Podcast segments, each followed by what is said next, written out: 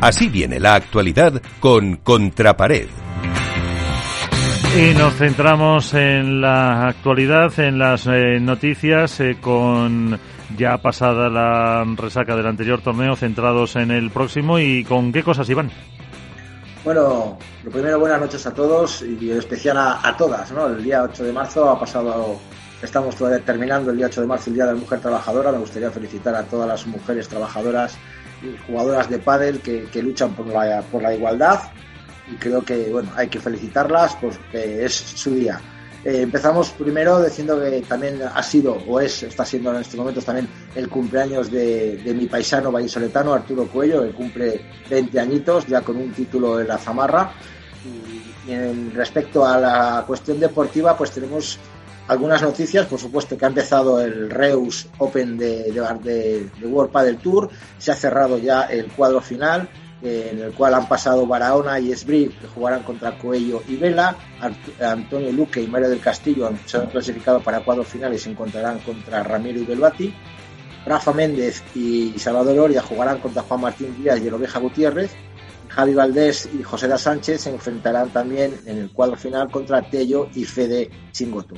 Eh, respecto a Reus, pues hay que comentar que la protagonista, sin duda alguna, es Ari Sánchez Fallada, que es la originaria de Reus, y me encantaría comentar eh, la, la publicación que ha salido en World del Tour en Facebook, en el que aparece la foto de Ari Sánchez Fallada con una traducción errática por parte de Facebook en el que pone a la mierda Ari Sánchez Fallada.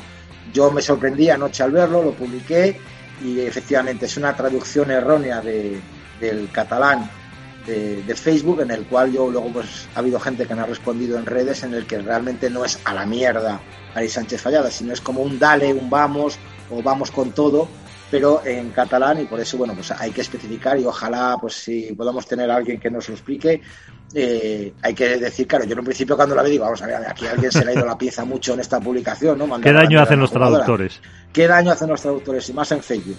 Pero bueno vamos a intentar llevarlo bien y ya está. Eh, respecto a otras noticias deportivas es decir que la cadena ESPN ha firmado un contrato de cuatro años con la Federación Internacional de Padel para retransmitir por toda Sudamérica, América Central y México los, eh, torneos de Qatar, de, de la Federación o de QSI.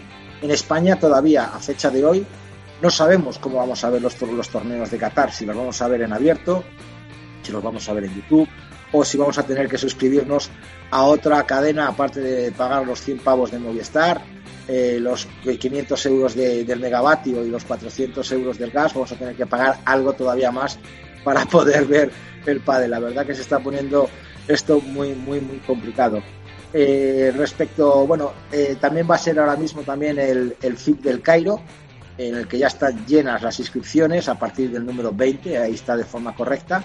Y lo más destacado respecto al torneo más esperado que tenemos, que es el de Doha, es la baja de última hora de Agustín Tapia.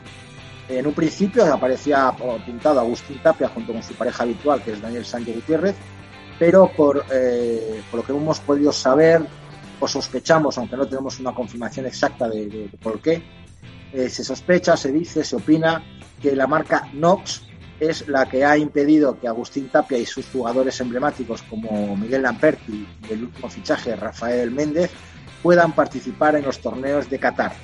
Parece ser que los contratos que tiene Nox con World del Tour respecto a pala oficial de los Challenger y a patrocinador oficial de World del Tour hace que la marca catalana de los señores Valve impidan que estos jugadores jueguen los torneos de la federación. Veremos a ver, porque la intención en un principio de todos esos jugadores era jugarlo. Veremos a ver si se desmarcan o no se desmarcan o acatan las órdenes de, la marca. Por tanto, Sancho Gutiérrez no va a poder jugar eh, con, su compañero y se ha apuntado con su sobrino, Agustín Gutiérrez, que recordemos que ya jugó un torneo en, en me parece que fue el año pasado, en Marbella, y bueno, pues va, a jugar con ellos. Entonces, eh, yo tengo aquí el, listado de jugadores, son 130, 125 parejas los que están apuntados en Doha, todos los top están apuntados y se rumorea, aquí me ha llegado ayer una noticia en la cual World Padel Tour ha enviado un burofax a los jugadores top 20 con, estoy intentando saber el contenido, preguntándoles, instándoles a que se den de baja del torneo de Qatar, a que se atengan a las consecuencias. Veremos a ver hasta dónde llega y veremos a ver los resultados de, jugar ese torneo. Pues eh, eso lo veremos. Eh, ¿Algún apunte más? Eh, no sé si tenías de cadetes, de federación. Sí, bueno, en el aspecto federativo hemos de decir que quizá ha jugado el Campeonato de España de, equipos de categoría cadete, en el cual el, DAM ha revalidado el título frente al ESMAS Padel de Mérida, vuelven a ser campeones y revalidan el título. Y, luego, bueno, pues que se están disputando también ya torneos federativos como de veteranos, como de, segunda categoría. Y, bueno, yo creo que el resultado de, de este torneo de cadetes como ha sido en Castellón.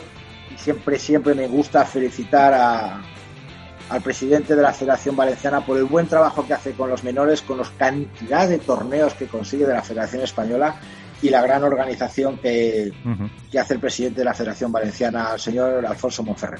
Pues con eso nos quedamos. Eh, dejamos aquí las noticias, eh, hablamos con Jesús Mata y enseguida abrimos la tertulia.